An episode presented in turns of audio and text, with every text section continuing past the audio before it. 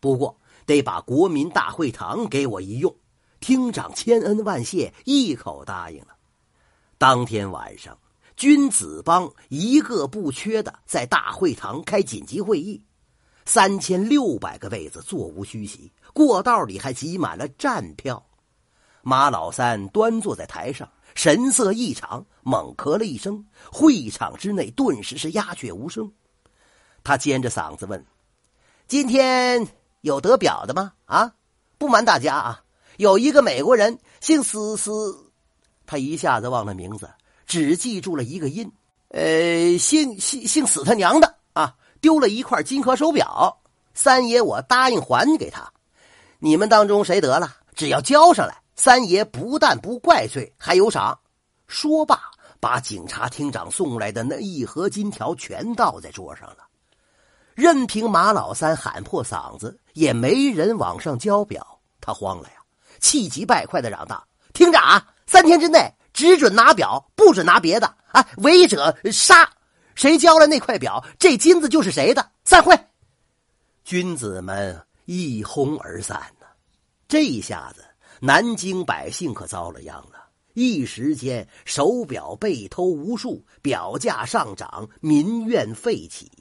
每天晚上，君子帮的头目们便聚在国民大会堂，向马老三报告偷来的战果，交来的手表堆成了小山呐，让马老三一一过目，把整个国大代表会议之处当成了贼破贼案的临时指挥中心。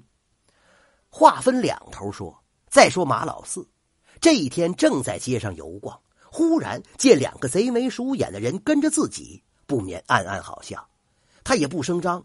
等他们靠近了，忽然一个后转，从他俩中间穿了过去。接着冷笑一声，扔过两只皮夹来，轻蔑地说：“连自己的东西都看不住，还想在大爷面前班门弄斧？”两个人一看，扔来的正是自己身上的皮夹子，知道遇见了高手，跪地便拜，要认师傅。马老四从没人称他师傅。这个时候心里觉得痒痒，说：“好好好，罢了罢了，教你们两招，保你们以后有饭吃就得了。”这俩人呐，一个叫钱武，一个叫赵六，都是马老三手下的君子。当天晚上，他们在大三元酒楼上包了一个雅座，行了拜师礼。马老四头一次收徒，特别兴奋，左一杯右一杯，喝得好不痛快。谁知道？酒多话多，说顺了嘴，竟然把偷斯特朗手表的事儿给透露出来了。这一下子，钱五赵六可吓呆了，想不到啊，这胆大包天的事竟然是新拜的师傅干的。要让马三爷知道了，自己还有命活吗？钱五连忙向赵六使了个眼色，两个人你一言我一语，只捧得马老四晕头转向，没多久便酩酊大醉。赵六说：“你看住这家伙，我我我我去报告。”说完，飞身下楼。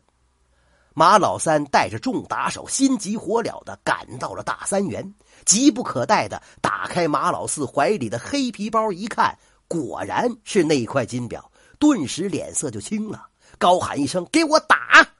霎时间呢，七八个莽汉子窜上去，围住醉成烂泥的马老四，就是一顿毒打。马老三看见皮包里还有一封信，写着“马老三亲戚”。拆开一看，才晓得是师弟马老四，连忙说：“哎，别别别别打了，快住手！”就这一会儿功夫，马老四已经没气儿了。马老头听说马老四死了，万分的悲痛，不久也伸了腿儿。这飞手擒天鹅的坏招数啊，从此也就绝了后了。这真是马门徒弟学艺满，江湖行走威风险。只因特使一块表，绝技从此再难传。